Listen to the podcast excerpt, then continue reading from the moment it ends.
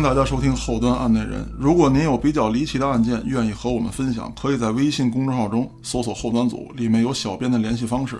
您也可以通过小编加入我们的微信群，与我们聊天互动。我是主播嘉哥，我是道爷，我是安徒生。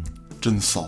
你猜道爷我是说你还是说安徒生呢？嗯，我觉得九神是说我，你回答错了。这得看我这眼神儿。哎，对，咱们言归正传，听众们呢已经催了好几次了，就是这老刘探案二。哎，哎，我也等着呢。今儿咱就把这个案子带过来。当然了，在讲这个案子之前，还跟第一集时候一样，我得说这么两句。嗯，大家呢，把这个系列案件啊当做一个故事来听。如果您知道一些细节与我所讲述的不同，不用太认真，以您心中最喜欢的那个版本为主。其次呢，就是如果您认识疑似死者家属的人，也请不要向他们打听案件的细节，给您自己积德，也少给我找麻烦。嗯，闲言少叙，咱们书接前文。话说老刘第一次追捕这嫌疑人的时候啊，可谓是折戟沉沙，丢了大面儿。那咱就得说说，一个能打能跑的侦察兵，他怎么就没追上这个犯罪嫌疑人呢？咱们简单把前期这案件啊梳理一下。嗯，经过调查呀，锁定了这个被杀女孩的男朋友。审问之后呢，这个男朋友的嫌疑又被排除了。那么在调查这个案件当中，又发现这女孩的男朋友啊，还有个男朋友，也就是说这哥们儿是一双性恋。又有男朋友又有女朋友。对，那在评论区呢，有人就说了，说嘉哥你上一集说那有毛病，双性恋啊不是患者。我呢也不是学医的，在这儿我把自己这口误啊更改一下。它到底是什么？大家可以在评论区讨论。但他就是个双性恋，这是可以肯定的。嗯，咱就不叫人患者了。为了区分啊，咱们讲这个案子方便一点儿，这位双性恋，也就是说有女朋友这位，嗯，咱给他起一名字，叫德子。德子，哎，还兄弟叫祥子。那这双性恋的男朋友，咱们叫他丧彪。哦呦，这这名儿挺凶啊！挺社会啊，啊，当然了，我为什么这么起名啊？嗯，我不在这多做解释。经常收听咱案内人的人都知道，我这个起名风格到底是什么样的。这丧彪已经不是啥好人呢。对，听这名儿，大家就已经知道个八九不离十了。嗯，老刘抓的就是这丧彪。那咱今儿就主要说说，这丧彪怎么从老刘手底下逃的。嗯，上一集里咱讲了，老刘力擒飞贼，可以说老刘这功夫，在当地这一块子没人比得了。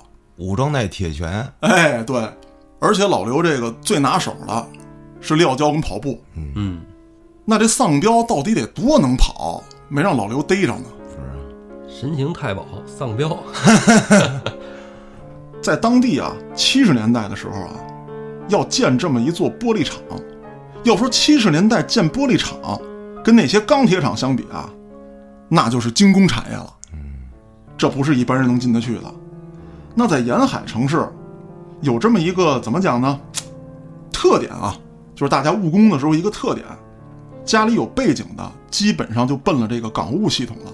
嗯，肥缺，肥缺玩码头去了，在港务系统工作啊，待遇高，有脸面，而且呢还有这么点小特权。稍微差一点儿，但是根红苗正的，就把所有的希望啊都寄托在这个玻璃厂上了。如果不能进玻璃厂，也没有背景能进港务局，那您就只能打鱼了。啊，哦，打鱼要再没船，就只能务农了。钓鱼。鱼是国家资源，跟现在不一样啊。现在你说我弄一海竿，嗯，我钓点儿，没有人管你。过去那可不行，交税，对，这都是国家资源，你能随便动，门儿也没有啊。上梁山嘛。当然了，我这么说啊，没有歧视农民跟歧视农业的意思。嗯这农业你得看跟哪儿比。你要说中原地区、华北地区大平原啊，嗯嗯，那是这农业没得说，你地里也长得好。当地是沿海城市，水多不多？多，拿铲子挖个两米，这地下水就渗出来了。啊，但是这不能灌溉，不能灌溉，盐碱太高。全是海水。对，而且这座城市啊，它还有别于天津。天津的河流支流非常多，对，纵横交错，它有足够的水系可以灌溉农田。天津的这个水道、小栈道，嗯嗯是吧？很有名，它水多呀、水系好啊。而这座城市啊，没有那么多的河流支脉，这个是在南方还是北方的？北方的北方的。这座城市没有那么多河流支脉，就是它在北方嘛，也是一个港口，嗯，海港城市。那就东北地区呗。在这儿我暂且不表，啊，有些人能听出来，有些人呢可能不太清楚我。就不太清楚。您可以猜测，在评论区里留言，嗯，咱们讨论一下啊，看看谁猜得准。那所以说，农业在当地啊就不太吃香。那这个德子跟这个丧彪这俩人是发小，一门心思就想进这玻璃厂。可是这俩家庭啊都存在问题。德子资本家的后代，父亲还曾经乱搞男女关系。哦，后来他爸呀，因为被这小三出卖，啊说他们家私藏金条。嚯，这在当时那个社会背景之下啊，嗯，基本上地主老财、资本家都扣这种帽子，哎，这得逗了，得逗啊！你把你们家金条交出来，嗯，我没有啊。哪儿给你找去呀？啊，坐飞机吧。哎，土飞机啊批斗致死。啊，这德子他妈呢，也因为受到摧残，再加上这名声不好听，你老爷们儿搞小三，你是地主婆，哦，哎，你还有一小妹妹是吧？啊啊，你们姐妹俩怎么着飘飘的。哎，对，上吊自杀了。哎呀，那于是乎就是我上一集所说的，仨姐姐带着她，嗯认为女人都不是好人。嗯，哎，这丧彪家里啊更惨，丧彪也是父母早逝，他上面还有个姐姐在家务农，一个妹妹还在上学，再加上丧彪他爹呀是黑五类，所以说只能在海港区搞这么一个小小的临时工。嘉哥给大家解释一下，黑五类是啥意思？大概说一下啊，细节大家可以上百度查一下，我在这简单介绍。嗯，就是说你们家上一代啊是有堂口的人。我他意思堂口举个例子吧，你比如说我啊拜了我师傅学武了，啊，就是开堂口的就是开堂口的，你这武馆就是堂口，啊。你手底下有徒弟啊不行，黑五类，搁现在来讲，扫黑除恶就得干你。哎，家有买卖就不行，对，过去这个行业不有协会吗？嗯你是某某协会协会长，你手底下都是这个，比如说咱这安总监，嗯，啊石景山，呃，对，神棍局石景山什么音乐协会加神棍协会的这个会长，完了，我黑五类了你。黑五类了，打倒你，啊，这都不行，那这曲艺界说相声什么的，这算不算？那都一大堆徒弟啊那算下九流。哦，下九流。他跟黑五类还不一样，黑五类啊，总归来讲就是有一点点这个暴力社团的意思。帮，分子。哎，帮派分子、暴力社团。啊。这种大部分算黑五类，还有就是信教的，啊，这教那教，这道爷抓走。道爷不抓走，道爷人家是正八经的这个正经宗教，啊。这有衣冠道，哎，对，衣冠道。衣，冠道，什么青灯照、白灯照，啊！这乱七八糟的算黑五类。你这叫什那叫什么？那个意意面，呃飞天意面 这是我奶奶的姥姥家就是干这个，哦干啥呀？一贯道啊，那咱们说回来，因为这个家庭背景的关系啊，自小青梅竹马的这两兄弟就被正式单位双双拒之门外。我这么说是有点别扭啊，什么叫青梅竹马的俩好兄弟？这没办法没办法，我实在找不着形容词了。啊！大家都应该明白我所说的这青梅竹马到底指的什么意思。哎，拘谨，对，难上加难，强人所难。进退两难。到这儿吧。够了，那了解到这些情况之后啊，老刘他师傅孙大圣，哎，就向领导反映，说这个咱得找这丧彪问话。孙大圣跟犯罪分子可谓是打了一辈子的交道，嗯，在民国时期就抓差办案，哦，我那岁数这么大呢，岁数不小，而且十分有经验。后来参加了革命，为这个新中国的成立啊做了不少贡献，嗯。成为了咱们人民警察，对当地的一些历史啊还是很了解的。丧彪他父亲被打成黑五类，就是因为他在当地原来是有堂口，手下的徒弟不下百人，哇，练武出身的这家伙，在解放前就带人抢过码头，手底下徒弟还给人看家护院。镖行的呀。这，还真不是一般做买卖的，这个这就是黑社会呀，这个。对呀，就基本上可以这么定性，手底下这帮徒弟啊，会功夫的都不少。丧彪他爸这人啊，还挺会看人，一看你是练武的料，你也认真学，就会把一些功夫，甚至说看家的本事以及旁门左道教给你。哦那这丧彪肯定会点儿哎，这就要看往后说这故事了。啊。常威，你还说你不会功夫？那咱们说回来，丧彪他爹手底下这帮徒弟啊，在解放前就有当过飞贼的，民国时期办过不少案子，解放之后被一一铲除。之后丧彪的父亲也被打倒了，母亲受到牵连，郁郁寡欢而死。这丧彪有没有学过功夫，警方并不知道，只知道他从小被姐姐带大，只是家庭背景不好，但还算是个苦命孩子。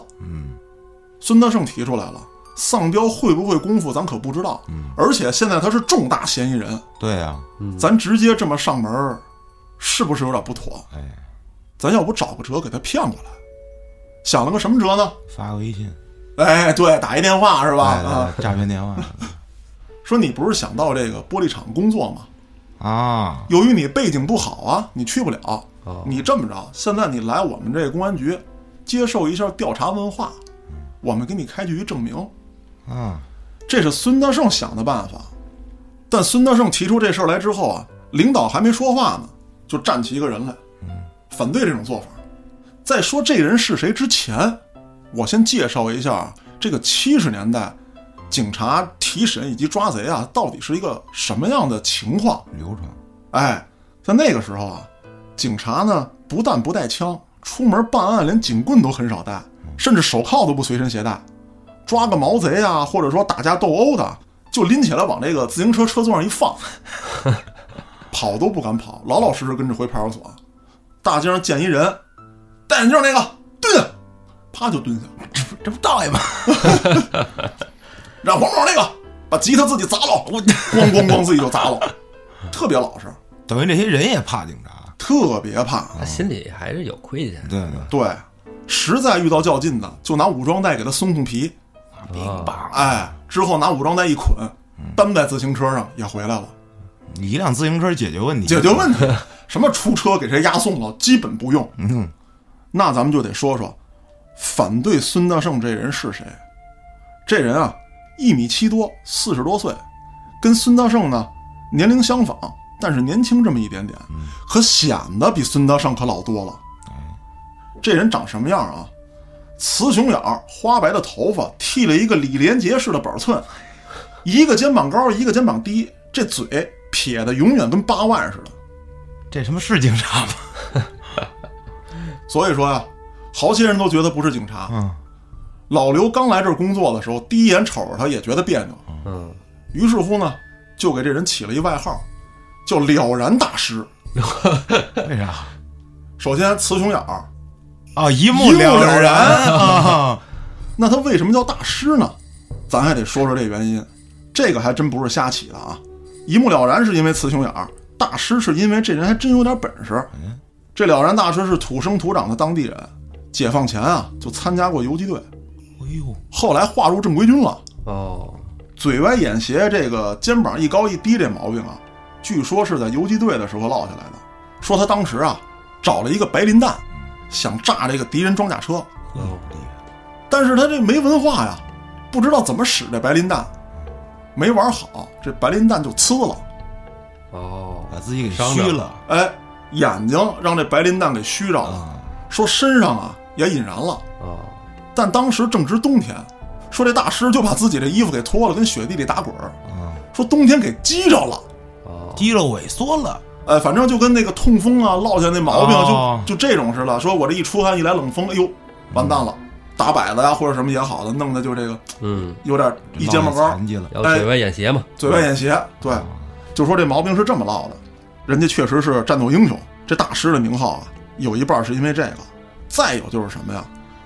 了然大师在解放前审问以及策反过不少这个国民党的军队，这帮当兵的就被他策反了。啊，后来他就把这一招啊，在解放之后用在审问犯人上头。啊，哦，所以说。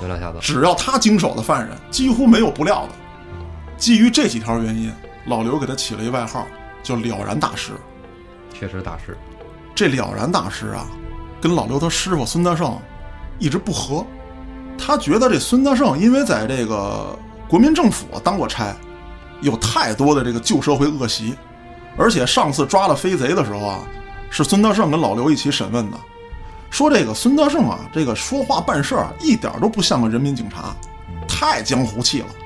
按说一个毛贼给警察扎了啊，甭管扎的是不是你徒弟，进来先给我来一下马威，展示一下咱人民警察的威严。具体怎么操作，我在这儿就不说了，啊，大家都懂。大家都懂。哎，接受人民的审判吗？这是那个时候啊，咱对说那个时代，对对对，说那个时代啊，不是说现在，你不惩罚他啊，进来之后你还要烟给烟抽，要水给水喝，这不全是旧社会恶习吗？你跟这玩什么江湖啊？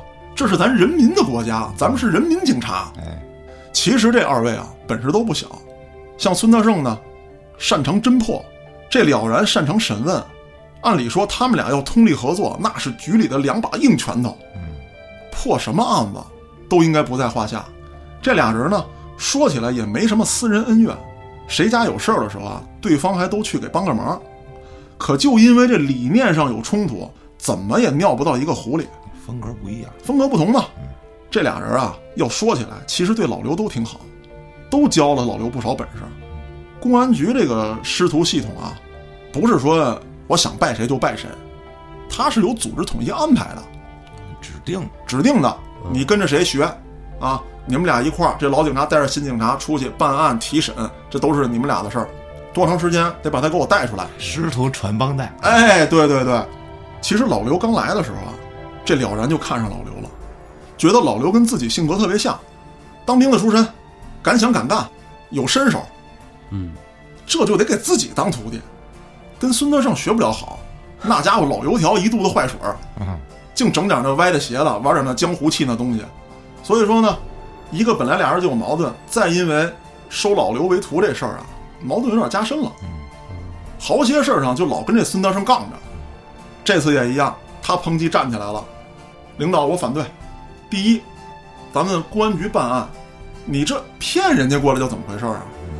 咱正常提审，我询问你，我传唤你啊，对不对？你是嫌疑人啊，对，你得走正规法律程序。再一个，就算你是杀人犯，你能怎么的？我又不是没弄过杀人犯。就是嗯，战场上滚过来的人，杀多少人的场面我没见过，没毛病，对不对？没把这小子当回事儿，就跟领导提出来了，得按我这执行，啊，我点上一哨人马，带我前去擒拿。啊 当然，其实也不用一哨啊，就是这意思。说我带着我徒弟，我们俩骑这个万能自行车，啊，大二八啊，大二八，啊，带上这个通用武器武装带武，装带。我们就给他擒回来了。嗯，领导也觉得这个了然说的有道理，嫌疑人而已，现在不是抓捕行动，没到要玩这个计谋的时候，对，该怎么办事儿怎么办事儿，按照执法流程来。嗯，那这个了然在会上胜了一筹啊，就挺高兴。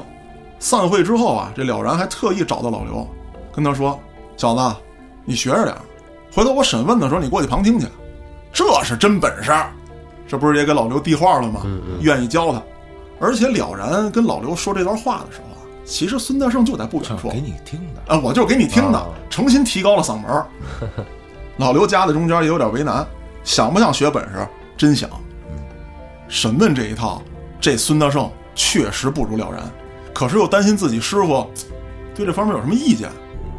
这爷俩聊了几句，这孙德胜啊觉得说的也差不多了啊，该吹的牛逼你也吹了，该给我听的话我也听见了，自己晃晃悠悠就走过去了。了然一看这孙大圣来了，得意洋洋的转身也走了。这老刘一看师傅过来了，赶紧给上根烟，把这个火也给师傅点上。老刘刚要开口说点话，就解释解释呗，嗯，这刚才跟我说什么了？哎，我这怎么着怎么着，就说表表忠心呗，别让师傅不高兴啊，是吧？学怎么着似的，对，还没等老刘开口呢，这孙德胜就说了：“让你跟着审案你就去，这方面我跟他还真就比不了。嗯，而且人家孙德胜还撂了话了，说审问这一块在咱们局里头，这了然要敢说自己第二，没人敢称第一。嗯。就算拿到省里，也不次，这方面特别厉害。是你郭靖这师傅还好几个呢，对吧？就是嘛。江南七怪，这都是一开始啊，后面多少师傅？你还真说对了，嗯老刘这一路的成长啊，没少遇到贵人帮忙。是吧？老刘听完了就点了点头，又是刚要开口，这孙大圣又给老刘指出了，说这老小子呀，确实有点本事。刚解放的时候啊，自己跟这个了然确实搭档过一段时间，办过不少案子。说有这么一回，这渔民从海里上打出一条怪鱼，哎呦，又细又长，当时找了一马车拉着这鱼，马车够大的吧？得多大呀？就这么的，这鱼头都在马车外面当啷着，哇，嚯！就这么大。这是龙啊！那咱不知道啊，嗯你这带节奏，开始往这引。又往我这儿引，哎说这鱼大概长什么样呢？呃，说带鱼吧，比带鱼圆鼓点儿；带鱼，说是大海鳗吧，这脑袋又不像，嗯，它尖的，三文鱼、金枪鱼，不可能在内陆呀。它不可能啊。咱们这边这个渤海湾这一带，它它没那个东西。对，物种入侵了。而且说这鱼啊有须子，胸鳍的部分啊长出三根鱼刺儿来。大刺儿，咱们吃的时候有时鱼那个鱼背那鱼鳍上有那种大尖刺儿对对对，啊，它防护的时候有大鱼吃我的时候把这立起来扎牙子。哦，它这长在胸鳍上，所以很奇怪，没人认识这鱼。当地的老渔民也说不上来。后来就遇上这么一神婆，说呀，啊，这是蛟龙入海走蛟呢，人家要入海化龙了。嗯，你倒霉催的给人逮上来了，你要完犊子，你知道吗？想怎么活命啊？给我两万块钱，哎我给你画这事。就差不多，嗯，给当地的老百姓吓坏了。又给钱又给粮，就想求这神婆呀，怎么给他消灾避难。当时这个公安局知道这事儿之后，立刻就把这孙德胜跟了然大师派过去了。咱刚解放啊，这天下刚归咱老百姓，你这来一神婆牛鬼蛇神，你想榨取我们这劳动果实，打倒，那必须干倒。这老哥俩呢，到了现场之后啊，这神婆就是啊这个蹦跶跳，哇哇哇，那嘴里乱念啊啊，来这么高小鸟伏特加，就 就跟着跟说啊，哈着说就跟着跟着胡来，说龙王上身了，嚯！神婆嘛，她是女的呀。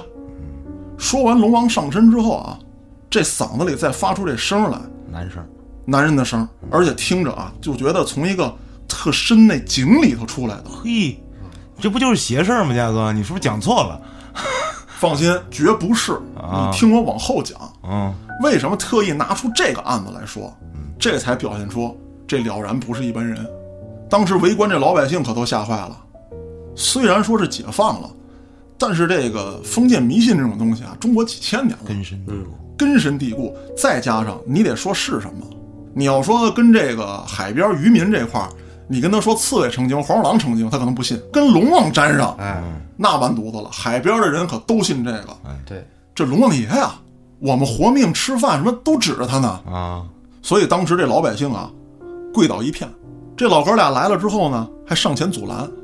咱们在这儿呢，就又得交代一下这个当时的刚解放时候的这个背景。具体来说，就是警察跟老百姓这一块儿的背景关系，不是大背景啊。嗯，当时是一个什么关系呢？老百姓特别配合警方工作。好比说我找到安旭，我说安旭，我得问问你啊，东川这点事儿，我是某某公安局的，我靠！我给你把东川他爸的事儿也都说了，哎，绝对配合。绝对配合，我带你找东川去啊！我跟道爷说，我说我现在怀疑黑老师有点什么事儿，你别管了，我把他给你擒来，我给你摁这儿，哎大义灭亲。嗯，只要是公安系统说要抓谁，那绝对的，这破坏我们新新中国呀！我们刚成立的国家，这幸福刚来，不能让这一小撮犯罪分子给我们破坏了，必须干倒。可唯独这回，老百姓拦着，不配合你，能理解。对，这其实也能理解。那这时候警察就犯了难了，你你你给人老百姓这怎么弄啊？你都踹一边去，啊，不可能。老百姓也没有说像现在似的，那个美国那边示威游行给你扔石头，啊人也没有，人就跪倒一片，求你别去啊！这是龙王爷呀，这什么之类的。那么一堆人，你给他挨个讲道理又讲不通。孙德胜当时是傻眼了。如果说啊，按照他这个在民国时期当差那风格，那王八盒子得掏出来，谁再跪着个？我崩了啊！我崩了啊！嗯这是他的风格。可是这了然不一样，人家在当地特有威望，原来就是游击队啊，相当有威望。这老百姓不都跟那儿拦着吗？了然把这雌雄眼一瞪，斜着一肩膀，把人群就扒拉开了。都别吵吵了。这一句话，没人敢说话了。我看看怎么回事。有人小声嘀咕：“龙王爷，你别惊了他。龙王爷，他也是在中国海域呢，他也得听我们的，哎，归中国管。归我们管。我得问问他。”就过去了。那一边是警察，还特有威望；一边是这上身的神婆，那老百姓就只能跟边上吃瓜了。这事儿可没法往前凑了。瞧着吧，瞧着吧，这了然干嘛了呢？走到那神婆跟前那神婆还扭还蹦呢，过去抡圆了一大嘴巴，哎呦我！的妈！龙王爷是吗？啪！又一个龙王爷，这神婆就开始骂。我操！哎，对，这一骂街可好，诅咒你啊！嗯，什么你断子绝孙啊？什么你回头身上就长鳞啊？你到海边就给你卷走了。啊！这了然也不跟他对骂，把武装带抽下来了。龙王爷啊，龙王龙龙王爷，啪啪！这几武装带下去，这神婆就跪这儿了。不是不是，没有龙王爷，没有没有。哎呀，这还是这招好使，哎真的。而且还有一什么啊？这了然当时就看出来了，这人其实就是一男的。哦，哦这么回事儿啊，所以说他为什么会发男人的声啊？啊，他平时啊装作一个这个很少说话，因为哎，我是神婆嘛，对对，我神秘。神秘。再有一个什么呢？他身体老佝偻着，很瘦。说因为我参透天机，受到惩罚，所以说我说话呀说不大声。哎，老安啊，道爷，就这种感觉的，啊，哑着嗓子，哑着嗓子。他平时是装的，这时候突然拿出男人声了。再有一个是什么呢？他装腔作势的时候，他就用女人的身体啊，举起很重的东西来。啊，因为那是女的嘛，女的是干不了这种力气的，对啊才那么瘦。她还那么瘦，但是啊，说这人别看瘦，真的一身疙瘩肉。他平时老练，穿着衣服看不出来。你比如说这有一大石头，说四五十斤，老爷们儿能举起来，嗯，但是女的肯定是不行。瘦小枯干一老太太能举起来吗？对对对，明白了。哎，但是他说他上身他有力量，嗯，哦，他有神仙驾驭，哐叽就给拎起来了，这这骗术太低级了，特别低级。但是由于他抓住了这个当地老百姓的心理，哎，他说的是龙王，对吧？你要跟四大爷那边是说一黄鼠狼，可能对他们来说不好使，你原来这儿，你说耶稣上身也没人信。也没人信。还有当时时期是刚解放，你要搁现在也没人信，哪儿都没人信了。对，对，那这了然说他有勇有谋就在这儿呢。我看出来你是个男的了，我不但打你，我今儿把你衣服扒了，把这个神婆这衣服哗哗全撕了。这这有一男的，你们老百姓看看。对啊，人老百姓一看，哦，有枪啊，两腿之间有枪，那男的，男的，这骗人的。哦，大鸟，哎，而且把这神婆带走之后啊，这了然就发挥了他审讯时候的威力，一嘟噜一串全给牵出来了。就是他们在地下搞这些这个封建宣传的这一票人，应该是他们有互相配合的团伙，对。对吧？你得有捧哏的呀，对对你得有托呀，哎，这帮人都是谁啊？对。了然三虎一炸就全给弄出来了。嗯，了然审问啊，有这么几大法宝。第一呢，他说话的时候找别人漏洞找的特别准，你说一句谎话就得用更多的谎话圆，嗯。对对对，了然一下就能掌握。再有一个碰上较劲的，了然就跟你熬鹰，你别睡觉了你别睡了。而且了然贼能熬，一般熬鹰不都是几个人熬一个吗？对啊！了然就跟你对磕，对视咱俩，我用我眼瞪着你，对，多瘆人啊！哎，也就是说那眼睛不会滋激光啊，否则跟镭射眼一样瞪死你。讲到这儿啊，这老刘就听着有点出神了，说万没想到这雌雄眼除了看着生猛之外，还有这等本事。随后这孙大圣又说，这还不算完，小子，我跟你说实话啊，说抓贼这本事，我都是跟了然学的。哎呦，我偷师他，说你还记不记得当时我怎么教你看一个人是不是小偷？嗯，老刘说记得呀。说比方说吧，说这个公交站，大伙儿都等公交呢，那会儿来一趟车可不像现在啊，费老劲了，车少，车少，一大帮人，大包小行李的等着一辆车。说车没来的时候，你就看吧，这些人眼神往哪儿瞟啊？往路上瞟，往车来的方向瞟。对，谁要是这时候没往那个来车的方向看，往人兜上看，往人身上看，这人就有嫌疑。这可能就是那会儿，现在大家都看手机，对，不看手机的那就是有些对对对对。那然后呢？车来了，这些人盯着哪儿？嗯，盯着车上还有没有空座。看着我进去之后往哪儿去哎，往哪儿抢？我这站位走位，这帮人就开始往一块儿拢。啊？那这个时候，这人啊，开始往下看。你看车嘛，大家往上看，对对通过那车玻璃看里头座。嗯，这人往斜下看，嗯为什么呀？盯着兜呢，盯着包呢。那这样的人就很有可能是贼，他们很有可能就趁挤车这功夫下手，嗯，或者到车上锁定目标之后下手，就得盯紧这个人。这招是老刘跟孙德胜学的，孙德胜从了然那儿偷师来的，所以说这了然可不一般啊。这这比孙大圣厉害，看来这个，哎，其实是比孙德胜有本事。嗯，孙德胜接着又讲说：“你别看咱们这个城市不大啊，公交车就那么几辆，但是由于咱们市有火车站，还有港口，其实来往的人可不少。当初了然就带着几个生瓜蛋子的小徒弟，基本上把咱们市公交扒窃这一块打绝了。嗯不但公交这一块没有人敢，就是了然往街上一站，这街上就得少几个人。”哦，都认识了，，对，都认识了，心里有鬼的就跑了。为什么都认识他呀？特点太明显了。对对对，一目了然嘛。啊，瞪着一只眼，一肩膀高，一肩膀低，嘴撇的跟八万似的。他这一只眼啊，有一什么特点呢？就是你谁看，往他那方向看啊，你都觉得他瞪着你呢。蒙娜丽莎，对，有点那意思。当然了，这一个人的特长，往往也就是成为了他最大的漏洞。了然生猛，办案有手段，能吓住这个犯罪分子。那很多犯罪分子看见他就跟看见阎王爷一样。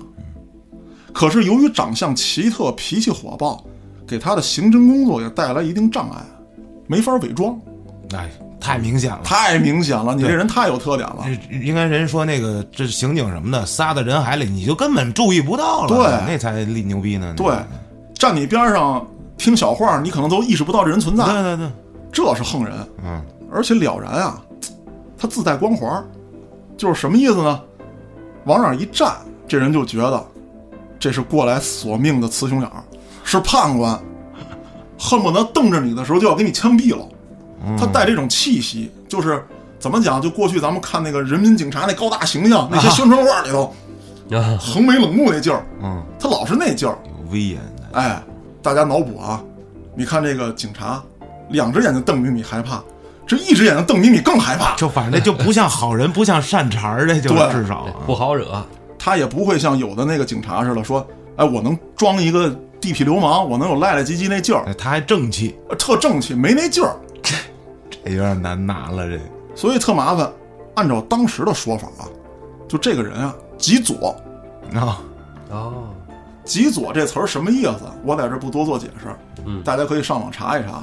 其实老刘也犯这样的毛病，说这人高大威猛，身手好，跟谁都敢过两招。那可是跟这了然一样啊，外貌特征太明显。那年代一米八多的大个儿本来就少，少少少，嗯，再有一个呢，他又是那种不服咱俩就干那劲儿，跟嘉哥一样，就是 比我强一万倍啊！孙大圣介绍完了然这一块，说这么多话是为什么呢？其实想给老刘提个醒，说你这样啊容易吃亏。嗯，咱们当警察的，不能老跟那宣传画似的，啊，拿出那个劲儿来。很多时候是需要你放下这些东西，你才能把事儿干了。说这听话听音儿，孙大圣跟老刘说这话，明着是在提醒老刘以后注意。其实啊，老刘听出来了，孙大圣在为了然担心。他总觉得这事儿没这么简单，了然太轻视这个丧彪了，总觉得这回可能会出点什么事儿。而且我觉得了然这个人肯定是那种不会变通那种，对了，就不如孙大圣那么油。比较哎死性。嗯，你们俩人都听出来了，这了然真就这样，嗯说白了吧，周逼。嗯，周逼，有点儿，你看有资历有本事，他就有点这个钻牛角尖儿的意思，嗯或者说有点自傲，关老爷怎么犯的事儿。啊，嗯，老刘是看出师傅这心思来了，就跟孙大圣说呀：“师傅，要不这个了然大师拿人的时候，我跟着点儿，我就说我背着您找他学习来了。反正刚才这了然大师也跟我说了，审问的时候让我跟他学着点儿。我提前去了而已嘛。孙德胜犹豫了一下，摇了摇头，嗨，我这也瞎操心。了然这人是从枪林弹雨中滚过来的，还不至于在一个犯罪嫌疑人面前翻车。就算这丧彪啊，真是杀人犯，在了然面前也玩不出什么花样来。杀人的家伙呀，这了然见多了。老刘心里其实明白啊，师傅为什么这么说。师傅虽然担心了然，但了然未必领情，而且自己找这借口啊，什么我背着师傅来啊，等等这些话，了然一听就明白。对你骗人骗他，你真的对，那玩不过，而且很可能了然还会有反感。孙德胜，你几个意思呀？嗯嗯，我拿个人这么简单的事儿，你也派你徒弟过来，嗯，瞧不起我们呢？后来这孙德胜就跟老刘说：“说甭管什么杀人犯啊，他就算是妖魔鬼怪，在了然面前，了然就是吓破他们胆的钟馗，料也无妨。”于是这爷俩啊就继续收集证据。白天忙活完了，老刘就在宿舍写材料，几乎每天都是天亮了才睡，眯瞪一会儿，起床就接着查案。没两天，这老刘就熬不住了。年轻人他觉多，嗯，他爱犯困啊。有这么一天，老刘夜里整理完案子，天快亮的时候说眯瞪会儿，这一眯瞪可好，再一睁眼下午了。这起来之后呢，就赶紧麻溜的拿着头天整理好的东西找师傅去，可是哪儿都找不见师傅。这老刘还琢磨呢，这师傅办案去了，心疼我让我多睡会儿，没叫我。后来一想，不能，这老东西要说教东西啊，他一丝不苟，可是心疼徒弟这一块儿没那个，嗯，哎，绝对没有，基本为零吧。后来一打听才知道，师傅给了然求情去了，了然摊上事儿了。啊？刚才咱们说了啊，这了然以会审犯人著称，审问敖英那是一手绝活。这不前两天拿丧彪去了吗？扑了个空。可是这了然一进屋啊，就发现不对劲了。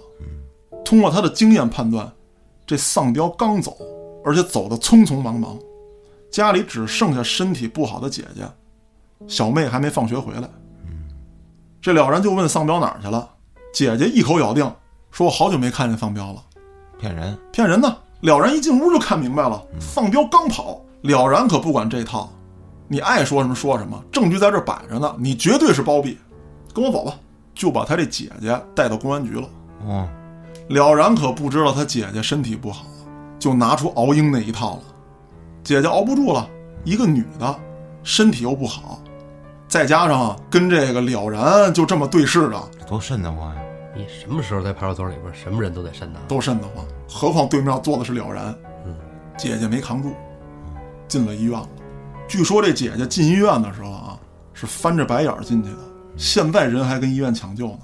领导知道这事儿是勃然大怒，就把了然撤职查办了。这是严重违反纪律的行为。你虽然说通过经验判断他包庇犯人了，但是你拿出什么有效证据了吗？对，你没有，你在臆断。如果丧彪他姐姐出了什么事儿，人民警察草菅人命这事儿，谁担得起啊？对对对，这绝对不行。嗯，孙德胜去了也吃了个闭门羹，领导根本不听，嗯谁求情也不好使。检察院已经参与到此事当中了，了然轰回家去接受调查呢。丧彪他姐姐一直昏迷不醒，据说离这个植物人啊，就差医院出的一个证明了。哇，嚯，此时的孙德胜啊，心里就跟打碎了五味瓶一样，斗了一辈子，可怎么说这也是战友。他就想啊，如果当初自己要不是碍于面子，能够提醒了然几句，也许这事儿不至于如此。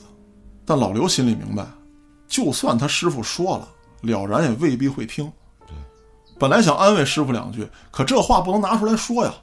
你就好像说了然活该似的，啊，劝你也不管用，师傅你也甭劝了，这话不能说。老刘也就把这句话埋在心里了。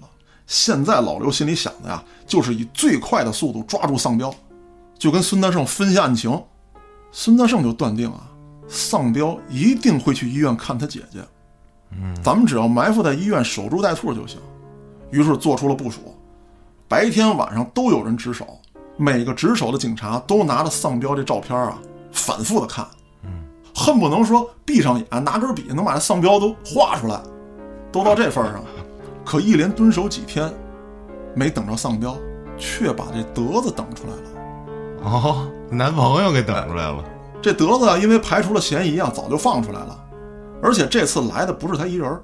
这天呢，德子就带着丧彪这小妹妹、自己三个姐姐以及丧彪的街坊四邻十来口子人，乱乱哄哄的就来到了医院。这刚一进病房，这楼道啊，这哭天喊地声就响彻一片。丧彪这小妹妹啊，带头嚎啕大哭。这婶子大娘就把吊丧这嗓门拿起来了。哎呀，我的天儿啊，活不了了！哎呦喂，警察犯了人命啦！就跟那嚷嚷，跟那喊，说丧彪打小不容易呀，姐姐一手给带大的，如今死了可怎么办呢？这小妹妹刚这么小啊，怎么这么惨呢？这一家人这命这苦哦！真闹心劲儿的。就怒斥警察说：“把这凶手交出来，打倒草菅人命的官宦！”就就就喊口号了，开始。啊，那会儿扣帽子，那会儿就怕这个，嗯，对喊口号、戴帽子，一边骂着，一边就往这病房里冲。医生、护士赶来好几个，拦不住啊！埋伏在这儿的便衣警察就过来了，开始维护秩序。老刘看到这一幕，心里就骂呀：“你们几个便衣是过来抓丧彪的，你跟这儿凑什么热闹？这他妈不露了相了吗？嗯，万一丧彪跟远处看着呢？对对，一看这儿就有埋伏啊！老刘埋伏这位置啊，离病房比较远，听到动静了，老刘按兵没动，就开始数人，一二三四，看来几个人，数了一遍十四个，仔细一看这些人的长相，没有丧彪，于是老刘就开始暗中观察，狭窄的楼道里是人头攒动，那人老动啊，他有时候看不清楚，而且这么一闹啊，这个什么病人家属，来医院治病的病人，还有这些住院但比较轻的，也都下床溜达。哎，能够下床瞎串悠的，出来看热闹的。全都看热闹了。这老刘就开始数人，数什么呢？数动魂的。那不动魂的，一般都是看热闹的。嗯嗯，数这动魂的，啊，一二三四，十三、十四、十五，哎，不对啊，再数数，一二三四，十一、十二、十三、十四。老刘觉得不对劲了。好兄弟来了。他当时，你又你又带节奏，老刘当时想什么啊？说有没有可能是因为人乱动，有属虫哎，的？对对对对，嗯，这个咱们都有经验啊。老刘心里想的特明白，丧彪就算来了，他一定不会在远处看热闹，因为你看不到姐姐，你只有跟这些乱哄哄的人凑在一起，你才能尽量的接近病房，你才能看到姐姐。老刘这心就提到嗓子眼儿了，到底是丧彪来了，还是自己数错了？就在老刘打算再数一遍的时候啊，发现有一个戴帽子的人背冲着人群，往楼道的方向快步走去。老刘这警惕心就来了。这人刚才印象里没在看热闹的人群跟闹事的人群里，他有没有可能是丧彪呢？这会儿正热闹呢，他怎么就这么淡定了？背着身就走了，而且自己刚数人的时候是有差异的，引起怀疑了。甭管是不是，得过去看看。于是老刘扒开人群，一路猛追，冲到楼梯下面。到了医院大门的时候，发现这个可疑人员已经走出了医院的大铁栅栏。老刘当时拔腿就追啊，跑出大门，左右一看，发现这人换了顶帽子，帽子的颜色跟刚才不一样，这不就此地无银三百两吗？嗯，你要没什么事儿，你换帽子干嘛？对对对，对吧？你跟这玩什么变装秀？不由分说，老刘一声不吭就追了上去。这嫌疑人也特鬼，觉得不对劲儿，撒腿就跑。老刘当时信心满满，说在这个星球上，只要是两条腿的，除了鸵鸟之外，没人跑得了。我今儿必须拿住你。老刘当时穿了一外套，追这人的时候就把外套脱了，里面的警服就露出来了。真正的警察抓坏人的时候啊，没有喊的，站住！哎别跑！为什么？第一呢，是不想引起过多人的注意，而且警察绝对不会喊什么事儿，知道吗？抓坏人啊，抓贼！他不会主动让老百姓过来帮忙的，啊，嗯，危险不能交给老百姓。嗯，大家看到影视剧当中说这个，那是现在，他有鸣枪示警，站住，别跑，说什么警告你什么之类的。过去没有，老刘是不想让对方发现，想靠着速度，就直接给撵上，哎，直接撵上你不跟就完了，你废话。嗯。也别让老百姓注意。对对对，嗯，那脱衣服是为什么呀？你真到一定环节的时候，你得说得清楚啊。啊，我是警察。对，我是警察，我跟这儿抓坏人呢。说老百姓给围住了，扭打在一起的时候，你没时间掏工作证亮我是警察对，那人家就通过衣服辨别，你别回头以为你是坏人呢，对对，是吧？你这逮人家干嘛你 对啊、嗯回头协助犯罪分子逃跑了，啊？万一这过程当中再伤俩人，更不好弄了。但那个年代啊，这个人民群众协助警方的这个情绪啊，可以说极度高涨。你拦着他们，他们都往前凑。嗯大街上能看见这热闹，那老百姓能光看着吗？那得参与进来啊！至 至少喊两嗓子。对，于是乎这一大票人就过来了，开始追这个丧彪。别看人多，但是基本上都白给。这丧彪可不是吃素的，扒开这两条腿就跑，这两条腿就跟上了发条似的，一路狂奔，从大街就跑到了小巷。等进了巷子里，这老刘身后一个跟上来的老百姓都没有，全给跑丢了。这小子跑得太快了，这贼人一边跑一边回头，老刘定睛一瞧，就是他们家丧彪。有照片儿见过哎啊，我见过你，这回你可跑不了了。嗯，犯我手里算你倒霉。这要真让别人追，你还就跑了，还真是他这太快了，这太快了。倒霉催的你碰上我，啊！老刘当时是越跑越兴奋。丧彪一看老刘穷追不舍，就开始想别的招了。光这么跑不行，丧彪就开始翻墙。有一些墙上那玻璃碴子呀，可能因为有些小孩老翻墙头玩儿，就拿这个脚都给踢折了，没有那么多的玻璃胶。嗯，他就选这样的墙头翻上去，在墙上跑，又在屋檐上跑，翻墙越脊这让我想起那个电影《第十三区》啊，跑够一顿啊！差不多。我分析丧彪这心态啊，丧彪个子矮，老刘个子高，他觉得老刘跑得快，两条腿长，体力又好，我带你上墙，往高的地方、窄的地方跑，嗯，我这缩小鸣人巧，我就占优势了。这小子是不是有轻功？这小子还真就不一般。是吧？他因为他爹是有堂口的。对，所以还是那句话，常威，你还说你不会功夫，啊，一直隐瞒着，但是这回被老刘试出来了。丧彪本以为自己这计谋能得逞，可没成想，老刘那也是亮了的，那是侦察兵出身啊，嗯，翻这个不叫事儿，墙头上跑步也没关系，这都是日常训练项目，对，跑那独木桥什么的。嗯，丧彪也有点着急，怎么就甩不开他呀？老刘也着急，这小子跑得快也就完了，这他妈耐力怎么这么好啊？这一般人让我跑死了，原地吐血，嗯，他还跑呢，而且没有减速的迹象还蹿上跳下，啊。于是乎，这二人在小巷子里头没分出胜负，丧彪就一路跑向了庄稼地。在这儿我得解释一下啊，这七十年代的这个城市里啊，不像现在，庄稼很常见，再加上它也不是什么大城市，跑不了几步就进庄稼地了。嗯，您要搁现在这北京，那瞎了。您从市中心找一庄稼地，甭说跑了，开车好几个小时都看不见。你去郊区，对，远郊区那地又不多了。那说的有点像城乡结合部是吧？哎，对，这个时节啊，刚刚过了秋收，地里这庄稼呢都被收走了，但是有被砍剩下的这个秸秆子。嗯，这大概什么样呢？离地呢有个十几二十公分，比如说高粱杆、玉米杆，收割完了，那个秸秆是能烧的，哦，人家收走，留在地里这些人不要了，都是斜茬的、尖儿的，一地的跟小刀子似的，在地里长着，跑过去得扎着。那就腿脚子全都划烂了。嗯，而且减缓了速度。为什么说剩这么一茬啊？他就让这东西啊在地里再把干那么几天，最后一干喽，放火一烧，一翻地，完事儿了。啊，嗯，它是肥料，你给它从地里连根儿的起出来太麻烦。嗯，就像刚才安旭说的，这玩意儿跑起来它扎脚蹭腿，稍微哪脚没踩好，这鞋茬就顺着你这脚踝就呲了到小腿上，也十几二十公分高呢。没跑一会儿，老刘这裤脚子就阴湿了。我流血了。流血了，都是小口子不大，但是它多呀，嗯，脚脚挨扎。这丧彪也没好到哪儿去，也挂了血了。不过说实话，在这种疼痛之下，丧彪的速度确实减慢了。老刘觉得机会来了，咬紧牙忍着疼，必须给你小子摁在这儿。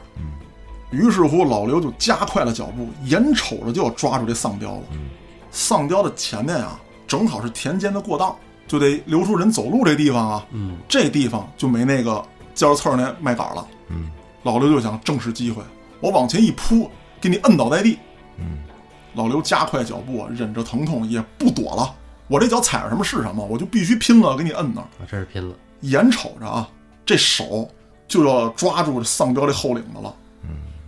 丧彪突然往前一扑，手摁在田间过道上，两腿向后一蹬，等于来了一个前扑。前扑的时候，后脚就抬起来了，特别像什么动作呢？跳水入水那动作，然后后脚一蹬，后脚往后蹬。老刘是一股向前冲的力，丧彪是一个向后蹬的力。这一脚要蹬到老刘胸口上，肯定老刘一个大仰壳。可是老刘要停下，可停不下来了，他有惯性啊。啊，对，那怎么办？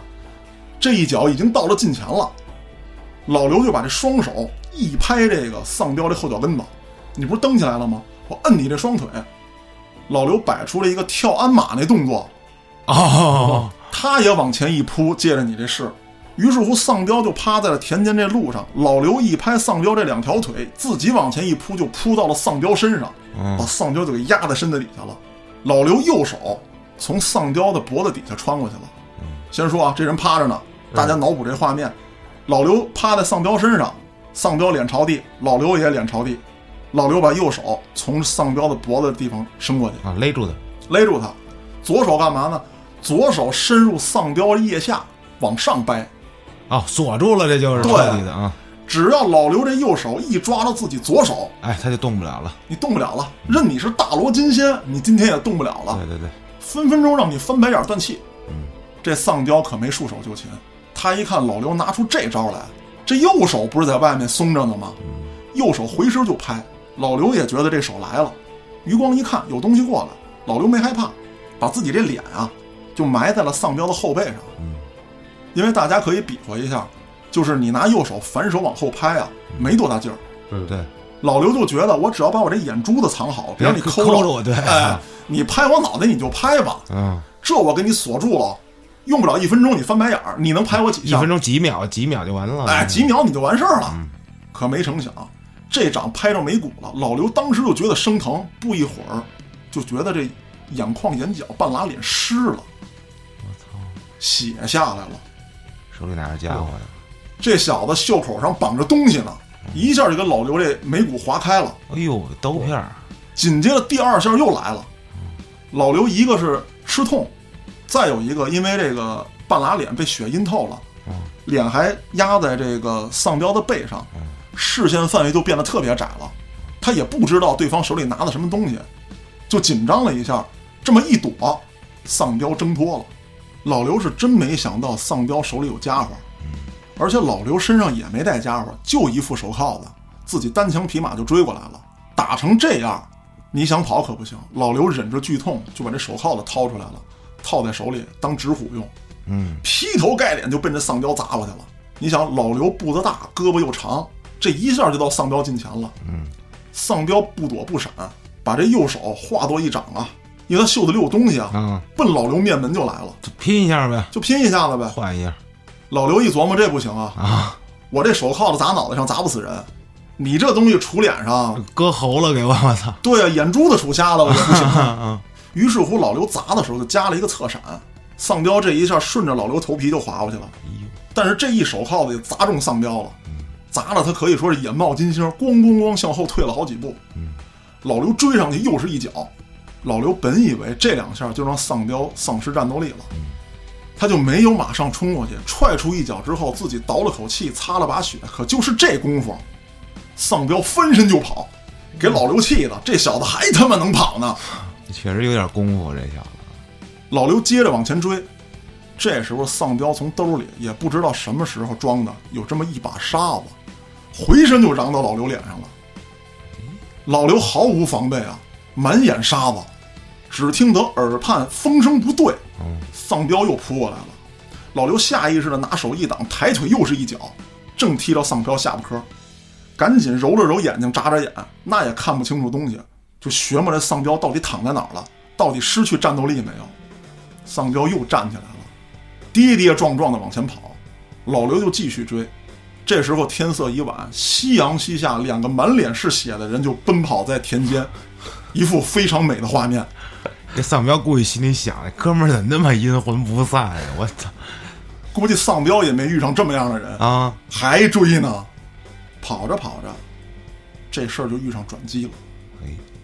哎，突然前面来了一个挑担的老农民，嗯，田间嘛，那个过道，嗯，就是那么特窄的一条路，俩人过得侧身，特别窄，嗯，这老农民挑着个担子，打远处一看，俩人满脸是血，后面穿着警服，前面穿着便装，甭问，这是抓坏人呢。帮助咱们警察同志。哎，于是乎，这个老农民把扁担两头这个挑筐可就卸了，把啊，扁担在手里一横，嘿，呵，那劲头子就跟当年张三爷横矛立马挡杨桥一样。喝断百万兵，哎，呆，就大喝一声呀呆，这扁担抡起来奔着丧彪就去了。嗯，丧彪一个矮身儿，从这个老农民的腋下钻过去了，顺手啪拍了一下老农民腋下。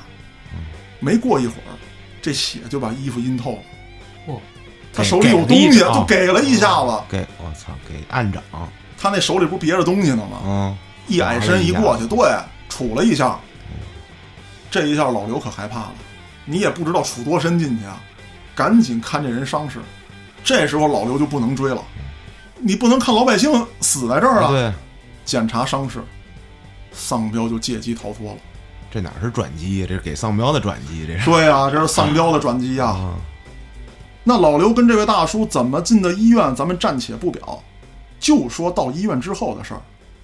农民只是失血过多，没有受太多的重伤，缝合之后需要静养。老刘这边就惨了，因为伤口离眼睛太近，这缝合的时候就不能打麻药，哎呦我去，生忍着。而且这还不算，老刘在医院这几天啊，那真是坐立不安。丧彪好悬没给自己弄瞎一只眼睛，嗯，自己是警察，在自己面前又差点杀了一个普通百姓，然后自己还让他跑了，丢面儿、生气、自责，这火就腾腾的往上冒。你本来受着伤，再有火，这老刘就发烧了，你就更出不了院。住院了，住院了，医生还得说呢，你这个情况我得检查呀，是不是彻底眼睛没事儿啊？嗯，你这一发烧，伤口还很可能化脓，这都不是小问题。你在这住几天吧。嗯，有几次啊，这老刘确实想偷偷的溜出医院，但是公安局特殊交代，这人给我严加看管啊他。不老实，对，尤其是孙大圣，孙大圣手底下不光有老刘一个徒弟，嗯，人家手底下这个 小兄弟们也挺多的。也是立堂口的，哎，对，有这么一天，孙大圣就来看老刘来，老刘还挺高兴。可是看这孙大圣手里也没拎东西，你也没给我拿个罐头啊，拿个水果 什么之类的，嗯你这干嘛来了？还带着人，还有这帮兄弟也是，你给我拿盒烟来呀、医院这儿不让抽啊，我这难受啊，憋死我了。结果孙大圣带着人干嘛来了？第一是嘱咐院方小心点他，第二是让这几个小伙子从墙外面爬上去，在外面拿铁丝给这玻璃把手吊住了，给你给你困在这屋里了，就是你就别出来了。特意嘱咐这院方说，如果半夜听见碎玻璃的声儿，哪儿都别找，就奔这屋。啊，你窗户打不开了，你很可能碎玻璃出去啊，那就是这屋干的事儿啊！都给我盯好了他，别让他出去。那就别跑了呗，就老实点儿呗，那可不是吗？好了就完了呗。听话吧，早点好，早点出去啊！但是最终让老刘安心的，还不是因为他出不去了。老刘突然想到一件事儿：丧彪他姐姐也在这医院呢。哎，如果丧彪再来，这回我必须手刃他，我得亲自给他拿住。你守在他姐姐那儿去呗。对呀、我就守着就完了。哎，老刘心里这高兴，这事儿有转机了。哎，我一定能擒住这小子。但是事与愿违，就在老刘制定好了怎么盯梢、怎么拿丧彪，并且把医院这个重新侦查了一遍之后，孙大生又来了。来的时候阴沉着脸跟老刘说：“现在出院。”老刘挺高兴，哟呵，这是案子有转机了，这我能出去逮丧彪去了。啊，就跟师傅打听怎么了，咱咱走去啊，丧彪跟哪儿了？我追他。嗯，了然死了。啊，老刘当时听完，脑顶一颗炸雷，了然怎么死的？孙德胜告诉老刘一句话两句话解释不清楚，你现在跟我出趟现场。老刘带着伤，跟着孙德胜来到了了然的住所。因为了然摊上事之后啊，天天跟家喝酒生闷气，哎，瞅媳妇儿怎么都不顺眼，动不动就拌嘴。嗯，上回要动起手来了。这媳妇一生气呢，就带着一儿一女回娘家了。就这么着，了然家里就剩他一人了。嗯，就是在这个时期，了然被杀死在家中。杀警察，对了，孙德胜怀疑啊，这是丧彪所为。丧彪的父母是因为那个时代的特殊运动死的，姐姐含辛茹苦的把他带大，姐姐又因为了然审案不当，住进了医院，现在成了植物人儿。有仇，这是血海深仇，而且丧彪这个人仇视的很可能是社会。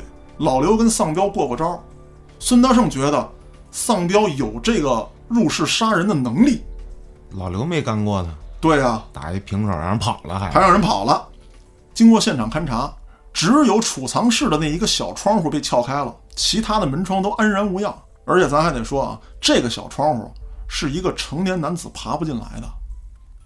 也就是说，丧彪虽然身材不高大，他从这小窗户里他也进不来，他就是一个通风用的小窗户。那怎么进？做武功，而且所有的墙上啊，就这外墙，没有翻越的痕迹，有这么几个脚印儿，但是被处理过，无法辨认。那那这两人怎么死呢？让人枪毙了，还是让人捅死之类的？这了然死的特别惨，了然不但被杀死在家里，还被分尸了。啊，尸体的尸块是怎么发现的？是列车沿线散落的。孙德胜拼的尸体，了然的人头是在他们家院里的厕所被捞出来的。农村那厕所就是地上挖一坑，里头塞一缸。我我去操！了然被分尸，并不是凶手为了掩盖什么罪行啊，迷惑就是泄愤呗就是泄愤那，就是他妈丧彪干的那就没跑了。啊！都这么觉得是丧彪干的。而且你想想啊，大家感觉一下，这个孙德胜在拼这个尸体的时候的心理，得是什么样的心态？也就是孙德胜这人一直压着呢，表面上看不出来，但内心已经波涛汹涌了。操，必须报仇啊！孙德胜分析说，这个丧彪啊，很可能是把尸体分尸之后，装在大袋子里面，有一些小块的是顺着这个列车这个马桶扔下去的，有的大块的呀，他发现经过包裹，就外面裹着东西，顺窗户往外扔。等于这个就说到了咱们第一集提到的那个对了车，所以说，为什么能讲到这个故事，也是因为上一集讲那个案件，想通过它看看是怎么破的，怎么解的。那这就是我上一集留下那个伏笔——列车碎尸案。丧彪怎么扔的尸体没有见着，但是孙德胜分析的应该很有道理。尸块被切得很整齐，有大有小，大块的被包裹，顺着窗户扔。列车那窗户，过去那大绿皮窗户是能拿起来的。嗯，那会儿大家没什么素质，都顺窗户扔东西，没有人注意。孙德胜只是找到了人头，找到了几块尸体，了然的许多块尸体还散落在各处，找不到，以后也找不到了，就没了，你也没了。很有可能。所以这也是我在节目一开始跟大家说的，别去打听了然是谁，就当我在讲一个故事。可以说，如果这事儿是丧彪干的，那他简直就是万分狠毒。而且在现场勘查的时候啊，老刘跟孙大圣还发现了一个特点：了然家的墙上，也就是外墙上啊，刻着一些奇怪的符号。这些东西啊，要说其实咱们现在也见过，原来电视上还做过节目，贼要偷你们家，啊哎，，做一记号。啊，但是这个记号相当复杂，好多的图形图案，甲骨文，反正就画的各种样式都有。这孙德胜也区分不清楚，就说这到底是什么意思？爷俩就分析。老刘突然一拍桌子，想起来了，师傅，有一人没准知道，哎就是被抓那飞贼。啊，他们这行儿的东西啊，对，很有可能。那老刘就试探性的问：“师傅，要不让被抓那飞贼瞅瞅？这事儿应该不违反纪律吧？”孙德胜也眼前一亮，二人就把这符文抄下来了。符文就暂且这么说啊，啊，鬼画符似的，咱也不知道是什么。拿给这飞贼看了之后啊，这飞贼犹豫半晌，喃喃的说道：“该来的呀，谁他妈也躲不开。入了这行的，哪有全身而退的？去你妈的金盆洗手吧！我这什么意思？这是？这有话茬儿。嗯，信息量有点大。对了，这飞贼就说了，这些符号啊，不是你们本地的，是从关外传进来的。这里面蕴含了大量的信息。这户人家有钱没钱，户主是什么身份，家里是不是一个人，都在这些符号里面。而且这些符号还有一个作用，他要给同行看。这儿我盯上了，踩过点儿了，你别动了啊！你们别动了。这么深呐、对啊、孙大圣又交代了一下，他们勘察现场的结果，嗯，说了窗户，说了脚印儿的问题，说了墙没有翻越的痕迹，屋里也没有被盗的，这人怎么被杀了，大概什么情况？这飞贼撇了下嘴，皱了皱眉，问了一句：“他们家有狗洞吗？”孙大圣就点了点头。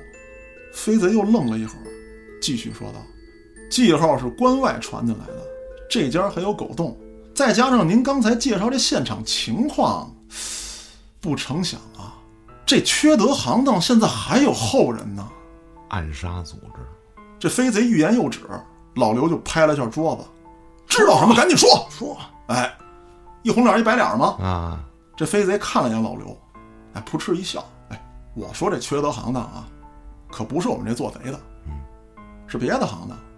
再有就是您介绍的那位啊，他练不出这东西来，身体不允许。二位政府，依我看，这人不是丧彪杀的，是谁呢？又留扣了。咱们下回再说。哦，今天这个案子呢，洋洋洒洒的讲了这么半天，不是诚心给大家留扣，这里面的事儿确实太多了。信息量太大。预知案件后续如何发展，您继续关注案内人。我是主播嘉哥，咱们下个案子再见。